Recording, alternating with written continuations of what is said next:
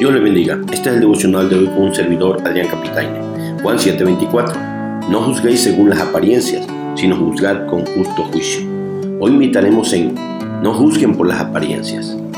Hay un dicho que dice que lo que no se ve no se juzga, pero la realidad es que el ser humano tiende a juzgar todo, aunque no vea, no sepa ni conozca. Y es precisamente por eso que juzga mal, pues se juzga según la apariencia y no con justo juicio pues el único que conoce todo para juzgar con justo juicio es Dios. Veamos algo de esto. Primero, el Señor apela de nuevo a Moisés. Verso 22, por cierto, Moisés os dio la circuncisión no porque sea de Moisés, sino de los padres. Y en el día de reposo circuncidáis al hombre.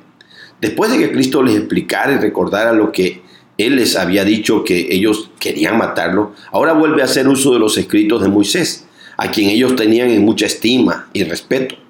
Ya Cristo había hablado de él diciendo que él les dio la ley en el verso 19. Y antes de eso les había reputado que no fue Moisés quien les dio el pan del cielo, en el capítulo 6, verso 32. Pero ahora lo vuelve a usar para hacerles ver su tremendo error. Y vea cómo sabiamente da su enfoque diciendo, por cierto, Uniendo con lo anterior, les dicen otras palabras, a pesar de que ustedes se escandalizaron por la obra que hice en el día sábado, por cierto. Sin embargo, viéndolo bien, Moisés les dio la ordenanza de la circuncisión, pero por cierto, esta ordenanza no se originó en Moisés, sino en los padres, refiriéndose aquí a Abraham, Isaac y Jacob. Pero lo que sí reafirmó Moisés es que esa circuncisión debía hacerse a los ocho días de nacido, Levítico 12.3. Y si esos ocho días se cumplían el día de reposo, en ese día circuncidan al niño. Segunda cosa, el Señor argumenta usando las leyes de la circuncisión y del día de reposo. Verso 23. Si recibe el hombre la circuncisión en el día de reposo, para que la ley de Moisés no sea quebrantada, os enojáis conmigo porque en el día de reposo sané completamente un hombre. Ahora vea la capacidad del maestro de maestro para argumentar y hacerles ver cómo el cumplimiento de una ley transgredía otra. Y el argumento de Cristo lo expone así. Si recibe el hombre, el niño, la circuncisión en el día de reposo, para que la ley de la circuncisión que menciona el Levítico 12.3 no sea quebrantada, ¿No con esa misma ley que se cumple se traspasa y transgrede la ley del día de reposo? O sea, el Señor les está mostrando que cumpliendo y obedeciendo una ley, están pecando y transgrediendo otra. Y con otras palabras le sigue diciendo, y eso que la ley de la circuncisión era cortar el prepucio del pene del bebé y haciendo ese acto pequeño quebrantaban la ley del día de reposo. Y ustedes se enojaron conmigo porque en el día de reposo hice la buena obra de sanar completamente, totalmente un hombre que llevaba 38 años enfermo. Es como si el Señor le dijera, esto no tiene congruencia, esto sí que está re mal, están bien tronados. Pues ustedes sí pueden circuncidar a un niño en el día de reposo, pero según ustedes, yo no debía de haber sanado a ese hombre completamente en un día sábado. Tercer cosa, el Señor le deja ver que ellos juzgan erradamente. No juzguéis según las apariencias, sino juzgad con justo juicio. Verso 24. Con esto concluye el Señor su apologética, o sea, su defensa ante el cuestionamiento que le habían hecho preguntándose que de dónde sabía letras sin haber estudiado y ante las duras palabras, demonios tiene. ¿Quién procura matarte? Es por eso que Cristo les dice, ustedes juzgan sin conocer, sin tener las bases suficientes para hacer un justo juicio ya que ni siquiera sabían la razón verdadera por la que yo les estaba diciendo que me quieren matar. Y todo es porque malentienden y malaplican la ley del día de reposo. Y por eso juzgan según las apariencias y sin conocer verdaderamente a las personas. Así que por eso es que todo lo que hago y enseño les está maravillando, les sorprende y se escandalizan, porque no me conocen ni saben interpretar la ley y las escrituras, todas las verdades teológicas que éstas enseñan. Solo juzgan según la apariencia y no con justo juicio. Era por eso que los fariseos los podían engañar fácilmente, pues ellos aparentemente eran super santos y buenas personas, pero Cristo dijo en Mateo 23, 28 que eran como sepulcros blanqueados por fuera. Se mostraban justos a los hombres, pero por dentro estaban llenos de hipocresía e iniquidad. Veamos las lecciones prácticas.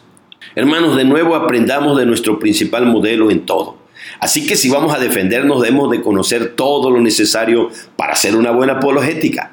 ya sea que tengamos que defender ardientemente la fe que una vez nos fue entregada, como dice Judas verso 3, o que tengamos que defendernos a nosotros mismos de acusaciones falsas, pero sobre todo que tengamos que defender a nuestro Señor Jesucristo de los ataques, vituperios y blasfemias que personas necias dicen de Él.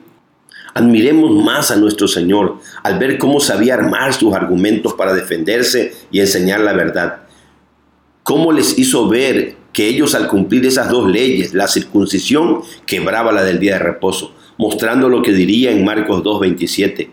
El día de reposo se hizo para el hombre y no el hombre para el día de reposo.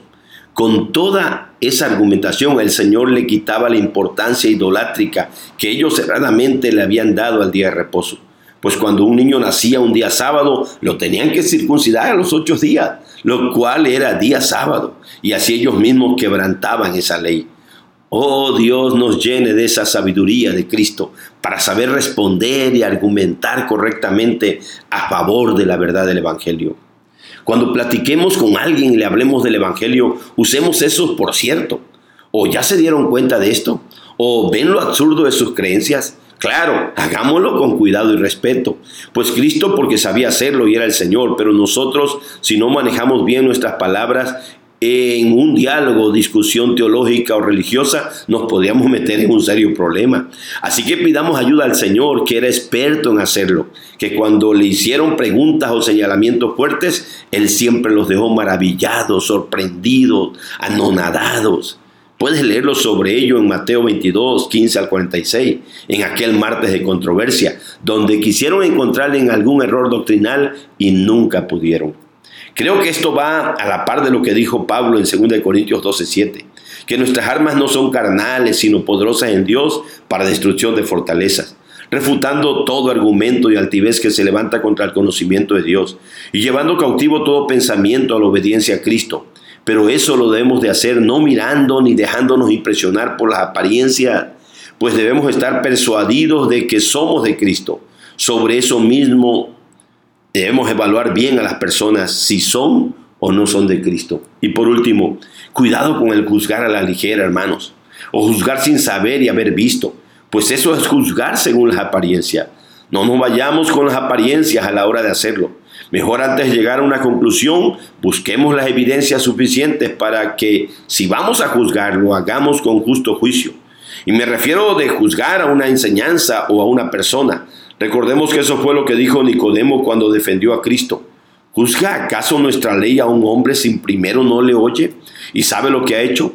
Claro que no. Pues para juzgar correctamente se tiene que oír antes de y saber verdaderamente lo que ha hecho esa persona. Y es bueno aclarar que el único que puede juzgar perfectamente algo es Dios.